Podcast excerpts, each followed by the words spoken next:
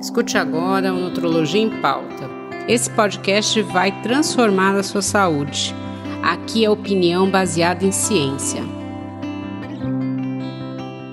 Olá a todos, vamos conversar novamente sobre câncer de próstata, que é um câncer mais incidente nos homens no Brasil, mais ou menos aí 29% dos casos. Eu sou Andréa Pereira, médica nutróloga. Eu estou aqui com a doutora Ana Paula Cardoso, que é médica oncologista clínica, e o doutor Oscar Kaufmann, que é urologista, com pós-doutorado em urologia laparoscópica e cirurgia robótica. Vamos lá. Bom, uma coisa que a gente tem visto muito nos últimos anos, né, são as pessoas é, procurando aumentar a massa muscular, né, por motivos estéticos ou até pelo envelhecimento. As pessoas tendem a perder massa muscular com envelhecimento. A gente tem uma pergunta interessante aqui. Eu vou perguntar para o Oscar, depois eu queria que a Ana complementasse. Se usar anabolizante de envelhecimento aumenta o risco de câncer de próstata. Então vamos lá. Se for o Sérgio Costa que eu conheço, depois eu vou telefonar para ele. Eu vou conversar pessoalmente com ele.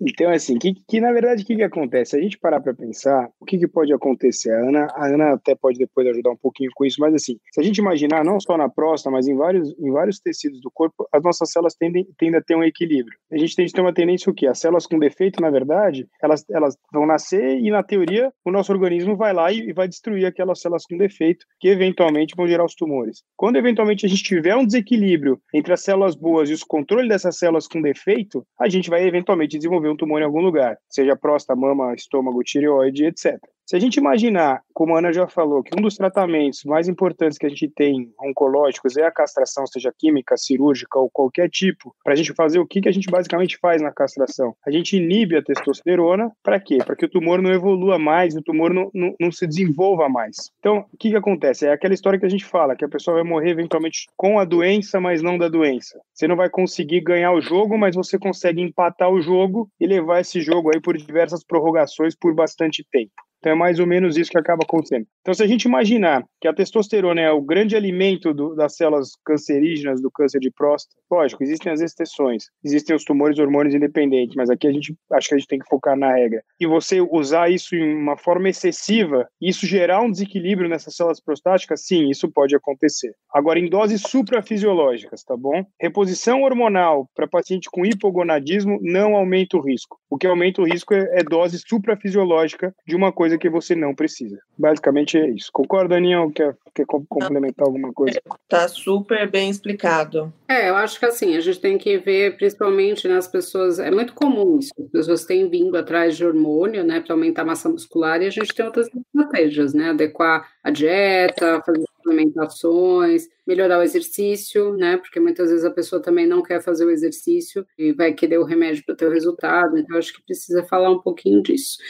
Bom, né, dentro da minha área, né, uma das coisas que é mais falada é o licopeno do tomate, né, que ah, isso ficou, né, teve anos que se falava muito disso, né, e é, é comum os homens falarem que eles não comem outras verduras, mas que o tomate ele faz questão. Realmente tem estudos mostrando que o licopeno, ele age aí nessa parte de bloquear o estímulo até do androgênio como um estimulante para o câncer, né, para aumentar a divisão e também na prevenção aí do câncer de próstata. Uma outra coisa interessante é o chá verde, mas o chá verde, eles falam que prevenção de câncer de próstata tem que tomar em grandes quantidades. Então, pelo menos 5 xícaras por dia. Lembrar que o câncer é algo multifatorial. Isso pode contribuir, mas não quer dizer que a pessoa que toma chá verde, come tomate todos os dias, não vai ter o câncer. Então, eu queria perguntar para a Anne se ela tem alguma vitamina, algum macro, micronutriente que ela indica para os pacientes dela. Não, então, engraçado isso, né? Porque,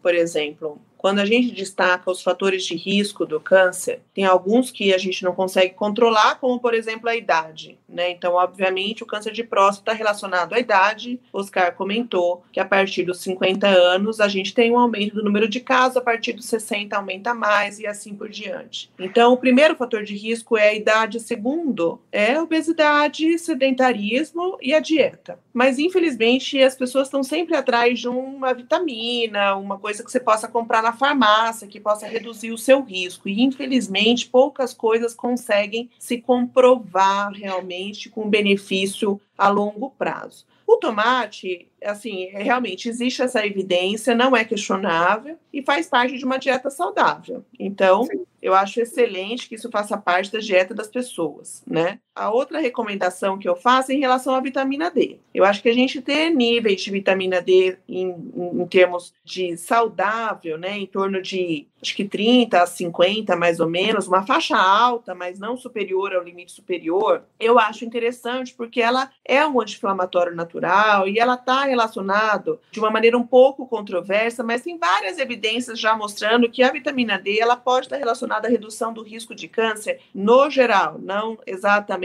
falando sobre câncer de próstata. Então, eu tento controlar, eu medir os níveis séricos de vitamina D, fazer essa recomendação no consultório, mas não é uma coisa assim, né? Não é a prioridade, né? A prioridade é todo o que a gente está falando de mudança do estilo de vida. A vitamina D, se tiver no nível adequado, melhor. Não tem nenhuma outra recomendação, pelo contrário, né? Por muito tempo eles tentaram comprovar a relação do ômega 3, né, com a redução do risco de câncer de próstata, selênio, vitamina E muito pelo contrário, né? Todo mundo que tentou comprovar a evidência de que essas vitaminas estariam relacionadas à redução do risco, pelo contrário, aparentemente pode até aumentar o risco, né, de câncer de próstata. Então eu não recomendo, eu prefiro ser conservadora, recomendar um elemento externo que de repente pode até aumentar o risco né, de, de câncer daquela pessoa. Acho que não tem nada melhor do que a dieta e a atividade física. Eu acho que é legal, já que ela falou da vitamina D, né? Na obesidade é muito comum as pessoas terem a vitamina D baixa, porque a vitamina D ela é sequestrada pelo tecido gorduroso. Então, isso é comum.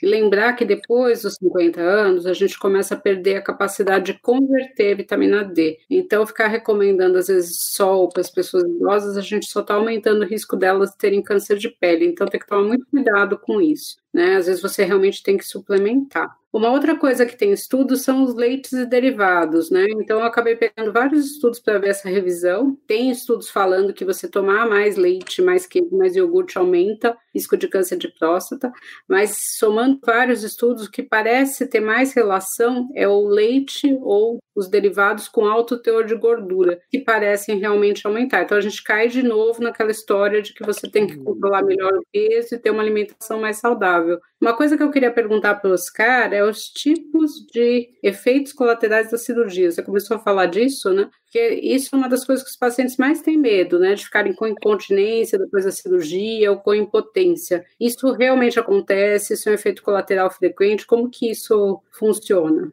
Já vamos falar disso. Só queria complementar, o que você falou da vitamina D, eu, eu, concordo, isso a gente sempre fica bem de olho. E tem um estudo clássico, deve ter uns 20 anos, 20 e poucos anos, que comparou os homens da costa oeste com a costa leste americana e que mostrou que a incidência do câncer de próstata no pessoal da, do lado da Califórnia que tomava mais sol, não sei se eles mediram melanoma também, mas em relação ao câncer de próstata, era bem menor que o pessoal da costa fria aqui da Nova York, esse lado, esse lado todo. Então esse é um estudo clássico quando a gente fala de, de vitamina D e, e câncer de próstata. Talvez estudo epidemiológico mais clássico que a gente tenha, tenha sobre isso. Quando a gente fala de, de sequelas, logicamente é aquilo que a gente falou, né? A gente tem três grandes preocupações e três grandes objetivos quando a gente faz uma cirurgia. O primeiro é aquela que a gente falou, que ela seja oncologicamente perfeita, que eu possa encaminhar o paciente para Ana, Ana olhe o anátomo e fale, bom, essa cirurgia foi, foi bem feita. Esse paciente não está tendo problema por conta da cirurgia, e sim porque ele tem uma doença que tem um comportamento diferente do habitual. Agora, baseado nisso, hoje em dia, a gente tem um controle muito grande do esfíncter. Tá? É raro a gente ter paciente hoje com incontinência urinária pós-prostatectomia. É muito raro. A gente tem menos de 1%, menos de 0,5%, dependendo do caso. Porque, exatamente porque é aquilo. A gente não só consegue preservar melhor a uretra, consegue ver bem o esfíncter, como no final, na hora da gente fazer aquela sutura, anastomose, entre a bexiga e a uretra, a gente consegue fazer uma reconstrução muito, muito, muito boa do esfíncter. Então, às vezes, lógico, tem paciente que logo depois da cirurgia já recupera a continência precoce. Tem paciente que eventualmente vai demorar um pouquinho mais. Nesses casos, a gente pode fazer algumas coisas. Tem alguns medicamentos e também tem a, a fisioterapia. Então, hoje, a incontinência, apesar dela ser obviamente temida, ela tem uma incidência muito baixa. Quanto à potência, o que, a gente pode falar, na verdade? Que eu acho que é um recado importante para os pacientes. A incidência ainda é muito menor do que existia antigamente nas cirurgias, dos tipos de cirurgia mais invasivas e mais agressivas que a gente fazia antes, mas ela ainda é um pouquinho maior do que aquilo que a gente gostaria. Esse é um tipo de sequela que a gente gostaria de ter zero. Agora, como é que funciona isso? Como que ela está ligado o risco de, de, de, de impotência no pós-operatório? Primeiro, idade. Então, pacientes abaixo de 55 anos, eles têm uma tendência a recuperar a potência muito melhor do que os pacientes mais velhos. Dois, não adianta o cara já vir achando que foi a culpa da cirurgia, mas um dos fatores importantes é como que era a qualidade de direção no pré-operatório. Isso é importantíssimo, tanto quanto a idade. E o terceiro fator é se a gente vai conseguir ou não fazer a preservação dos feixes. Basicamente, quanto mais precoce a doença, mais dentro da próstata ela está, maior a chance eu tenho de preservar os dois feixes. Mas se eu tiver uma doença mais avançada, mais agressiva, que já estiver perto do feixe ou em cima do feixe, a gente é obrigado a sacrificar um ou eventualmente os dois feixes intraoperatório para a gente poder ter uma, uma cirurgia oncologicamente perfeita. E mesmo assim, hoje em dia a gente tem tratamentos, né? Mesmo depois da cirurgia, a gente começa no primeiro retorno do paciente no consultório, onde a gente já tira a sonda depois de sete dias, a gente já inicia com alguns medicamentos que a gente chama de protocolo de reabilitação peniana, que eles ajudam a recuperar isso daí de uma forma mais rápida. E mesmo que eventualmente nada disso resolva, a gente tem injeções intracavernosas que ajudam muito, a gente pode ter prótese peniana. Então, acho que hoje em dia esse não deveria ser, apesar de ainda ser, a gente não deveria ser o maior medo, porque a gente tem como consertar ou correr atrás ou deixar isso, tentar melhorar a qualidade de vida nessa, nesses pontos depois da cirurgia, se eventualmente a gente vê alguma coisa mais séria, alguma sequela mais grave. Tem uma coisa que vem muito da minha área, né, que eu atendo os homens pós-cirurgia, pós-tratamento, né, oncológico, é o bloqueio hormonal, que pelo bloqueio hormonal a gente acaba tendo perda de massa muscular, né, e aumento de massa gorda, e aí a gente tem aquela coisa de engordar e você tem uma chance maior de recidiva. Eu queria ver com vocês se vocês veem muito isso, porque assim, a sensação que a gente tem, né, é que as pessoas demoram muito para encaminhar, para você acompanhar isso, porque a gente acaba ficando muito focado realmente em tratar o câncer, eu acho que tem que ser esse foco. E os homens também acabam ficando achando que tudo bem, eles vão perder massa, eles vão engordar, mas eles acabam não procurando acompanhamento. Vocês conversam sobre isso, né? E também tem uma tendência maior à osteoporose. E a gente não costuma pedir densitometria óssea para homem, né? A gente pede muito para mulher, né? E às vezes a gente vê pedindo a densitometria óssea homens com bastante osteoporose. Queria ver dos dois se vocês costumam conversar sobre isso com os pacientes e falar para eles procurarem ajuda. Aí a gente tem que fazer adequar a dieta e também fazer atividade física. Em relação ao, ao bloqueio hormonal, sim, porque o bloqueio hormonal que você está dizendo são pacientes que ficam expostos ao bloqueio hormonal por tempo indeterminado. Então, quando esse bloqueio se torna por tempo indefinido, às vezes longo, maior do que seis meses, dois anos, três anos, a gente vê sim uma troca da massa muscular, aumenta a porcentagem de massa gorda. E isso realmente está relacionado aos sintomas do paciente, que tem mais fadiga, mais cansaço e menos motivação. Então, eu acho que no consultório, sim, o trabalho é como combatendo isso, né? Então, a gente, eu digo que a gente não vai ficar mais jovem, então a nossa tendência ao envelhecimento é exatamente isso, a troca da massa muscular por massa gordurosa, e isso é muito importante quando se fala de performance de paciente idoso. Então, nada melhor do que você estimular a alimentação e a atividade física de maneira a estimular, a motivar o homem a controlar esse efeito colateral. Porque muitas vezes, se você consegue aumentar a massa muscular, manter a massa muscular, mantendo uma dieta e uma atividade física adequada, você também consegue controlar os sintomas do bloqueio hormonal, de uma forma a trazer uma qualidade de vida melhor. E a maior parte do, dos tratamentos, né, que estão relacionados ao câncer de próstata avançado, eles vão fazer esse bloqueio. Então, é uma coisa que a gente tem que fazer de maneira preventiva, a atividade física e a dieta. A outra coisa que você falou, que é muito importante, é sobre a densitometria óssea, a ocorrência de osteoporose, que porque também tá, pode estar tá relacionado à fratura, inclusive, relacionada à própria doença. Né? O câncer de próstata avançado, muitas vezes, mais de 90% dos casos, quando ele é metastático, ele tem doença óssea. E os tratamentos, eles é, podem acelerar a perda óssea. Né? Então, a gente tem que combater isso de de uma maneira bastante é, eficaz porque o paciente, especialmente o paciente idoso, não pode ficar muito tempo exposto ao bloqueio hormonal sem uma proteção, sem um tratamento direcionado ao osso. Isso a gente já viu em muitos estudos que está relacionado ao aumento do risco de fratura, que pode ser mais um evento importante, especialmente no paciente idoso. Então, sim, a gente tem que pedir densitometria, especialmente para pacientes expostos ao bloqueio hormonal há muito tempo e especialmente em pacientes com mais de 70 anos. Oscar, você vê esse efeito, os homens que se reclamam disso, de perda de massa muscular e aumento de gordura, principalmente abdominal? Sim, acho que quando a gente faz o, o que nem a Aninha falou super bem, quando a gente faz o tratamento de bloqueio androgênico, isso acaba acontecendo. Isso é muito comum, né? E geralmente, o que a Ana falou, aqueles pacientes que eventualmente eles já são pacientes habituados à atividade física, os pacientes mais magros, eles vão muito melhor com qualquer tipo de tratamento, inclusive no bloqueio. E aqueles pacientes que são mais obesos, quer dizer, parece que eles descem um pouco mais a ladeira, quer dizer, parece que piora então parece que uma coisa potencializa a outra, sabe? Então esse aqui, tanto para o bem quanto para o mal. Então esse que é o grande ponto da, das coisas, eu acho. É, eu acho que tem que lembrar, né? A Ana acho que falou bem. A gente tem hoje com o envelhecimento, a gente tende a perder massa muscular, né? Tanto que uma das coisas que mais se comenta hoje é a sarcopenia, que é uma perda excessiva da massa muscular e perda de função, e ela está relacionada aí pior prognóstico de vários tipos de câncer, né? Então isso é uma coisa que a gente tem que se preocupar e muitas vezes esse paciente já chega com pouca massa muscular, né? Então ele vai perder mais e isso vai influir diretamente na qualidade de vida, né? Então isso é muito complicado também.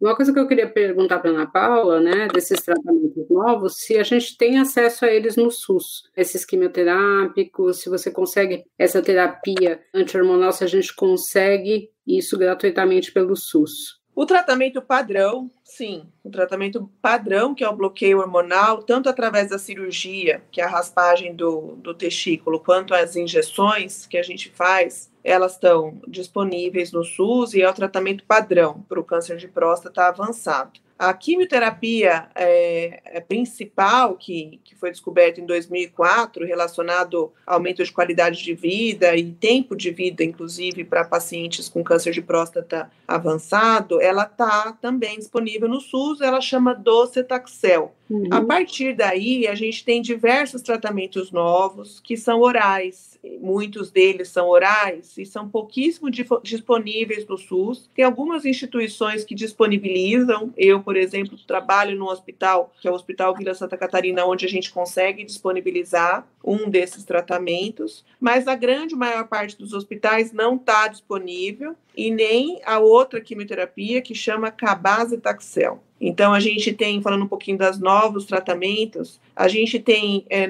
formas de conseguir esses tratamentos através da pesquisa clínica. Né? Então, também várias instituições públicas participam de protocolos de pesquisa, onde muitas vezes o paciente tem oportunidade de, de participar e de receber tratamentos que ainda não foram aprovados no Brasil, que muitas vezes estão até disponíveis fora do, fora do Brasil, e, e contribuir aí para a excelência da para o crescimento e evolução do tratamento do câncer. Então, por exemplo, para destacar, a gente tem esses novos agentes hormonais que são comprimidos, a gente tem uma nova quimioterapia, que é o Cabazitaxel, a gente tem é, imunoterapia sendo pesquisada para pacientes com câncer de próstata, por enquanto, em menos de 5% dos pacientes, isso também não está disponível no SUS, e terapias novas que foram aprovadas nos Estados Unidos, que ainda não estão aprovadas aqui, que são direcionadas para mutações então, a gente viu recentemente um dos primeiros tratamentos é, para câncer de próstata que vai ser direcionado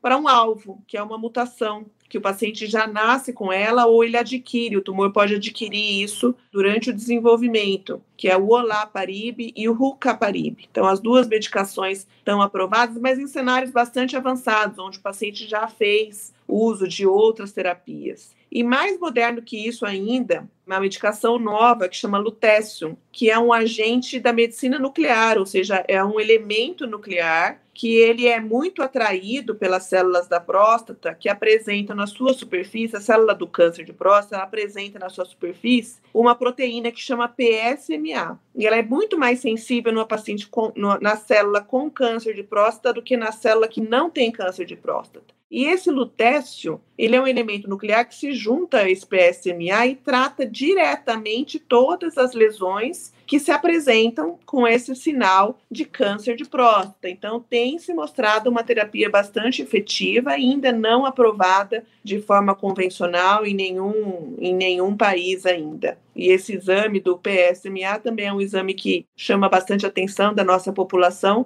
porque é um exame que tornou mais é, eficaz você encontrar a doença quando você está procurando em momentos é, específicos da doença, onde às vezes a gente não acha nada em nenhum exame, e esse exame consegue detectar também é um exame novo e uma tecnologia nova que foi acrescentada aí no tratamento do, do câncer de próstata e ajuda bastante a gente no, no dia a dia. Oscar, eu vou fazer a mesma pergunta para você. Todos esses tipos de cirurgias estão liberadas no SUS ou a gente só consegue realmente nos hospitais privados?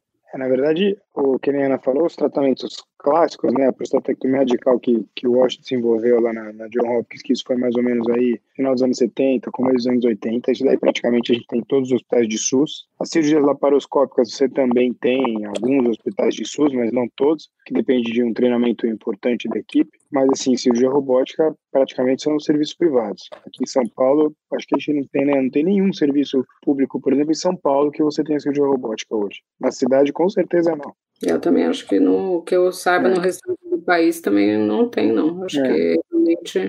É. Mas assim, eu acho que o importante é que a gente tem, né? Pelo menos o tratamento é um tratamento possível, né? De ser curado. Eu acho que talvez o que limite muito o SUS é que as pessoas às vezes demoram muito tempo para conseguir chegar no especialista, né? Eles acabam são filas muito grandes, né? Então, às vezes você chega com um câncer um pouquinho mais avançado e a gente volta naquela história de procurar o especialista antes. Uma coisa que sempre me perguntam é da carne vermelha, se realmente a gente tem que parar de comer carne vermelha. Então, assim, não tem nada específico para o câncer de próstata em relação a isso. Tem para todos os cânceres, de modo geral, que realmente é a quantidade de carne vermelha que a gente não deve ultrapassar mais ou menos meio quilo de carne vermelha por semana, mas se você equilibrar as proteínas animais, aí a carne branca, o ovo, mesmo os leites derivados, você acaba não consumindo tanta carne vermelha. Então, tem o um modo de preparo de carne vermelha também, né? Quando você usa altas temperaturas, você libera substâncias que são mais tóxicas, né? São carcinogênicas. Isso acontece no churrasco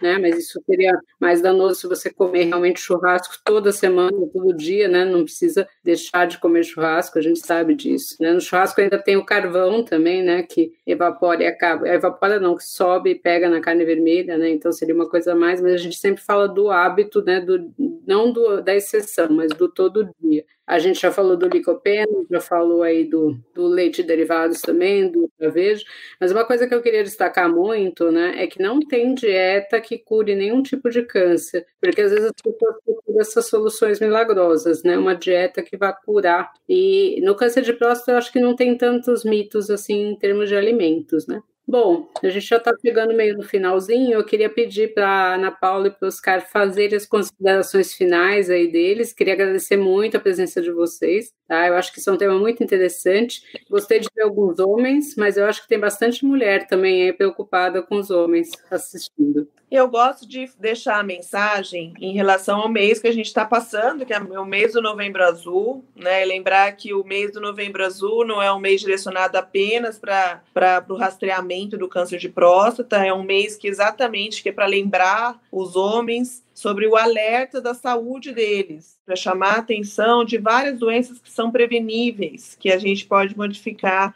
o nosso risco de acordo com o nosso comportamento. Então, lembrar sobre a adoção dos hábitos de vida saudável, especialmente a cessação do tabagismo, o início de uma atividade física e a adoção de uma dieta saudável, e também lembrar que o consultório médico está disponível para fazer o rastreamento de diversas doenças, não apenas o câncer de próstata. Existem outros cânceres que são preveníveis, como é o caso dos homens, o caso do câncer de é, intestino, e a, existe também exame de rastreamento para câncer de pulmão, além dos, dos câncer gástrico, que também está relacionado à prevenção e do, do câncer gastrointestinal. Então, eu acho que é a lembrança de, de da, da, preocupação em relação à saúde dos homens que devem procurar o consultório médico e fazer a sua parte em casa com a adoção dos hábitos de vida mais saudável. Oscar. Eu concordo, eu concordo com você, Aninha, concordo com você. Acho que eu não vou falar de hábitos de saúde, de, de alimentação, exercício, tudo isso a gente já falou um monte. Só queria lembrar que o urologista ele não serve só, que a Ana falou, para fazer diagnóstico de câncer de próstata.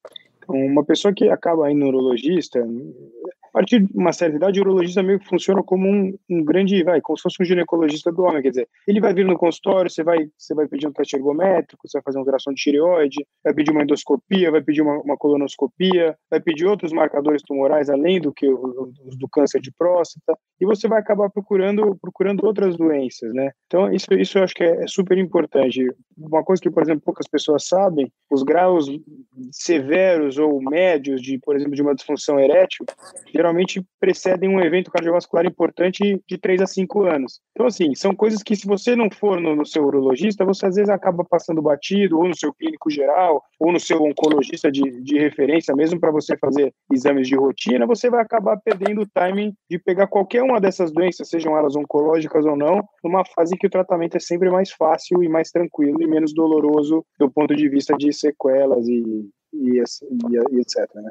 Bom, queria agradecer muito a presença de vocês aí que estão assistindo, muito a Ana Paula e o Oscar, tá? Eu acho que a mensagem é essa, né? Nunca é tarde para você procurar hábitos mais saudáveis. A gente sabe o quanto isso é difícil, mudar hábito, porque você tem que mudar não só o seu, como de toda a família, todo mundo que vive com você, porque é muito complicado, e também fazer uma atividade física. Eu acho que faz muita diferença. Também nunca é tarde para começar. E eu concordo com os caras. A melhor atividade física é aquela que você gosta porque você vai. Não adianta procurar uma atividade que você não vai nunca. Tá? A gente queria agradecer muito. Obrigada de novo a JK pelo apoio. E até mais. Se cuidem, esse homens. Né? Eu acho que isso é muito importante. Tchau, Obrigado, tchau, gente. André. Obrigado, Oscar. Tchau, Obrigado André. Tchau, Boa tchau, Aninha. Obrigado. Boa noite. Tchau. Obrigado. Tchau, tchau. Bom, mais uma vez queria agradecer muito a sua presença. Caso você tenha dúvidas, entre nas minhas mídias digitais, na arroba doutora Andrea Nutrologia ou no site www.doutorandreanutrologia.com.br. Mande suas dúvidas para mim, que eu vou ter muito prazer em respondê-las. E não perca, no mês de julho nós vamos falar de esporte. Nós vamos falar de bike e de corrida. Imperdível. Até lá. Uma produção, voz e conteúdo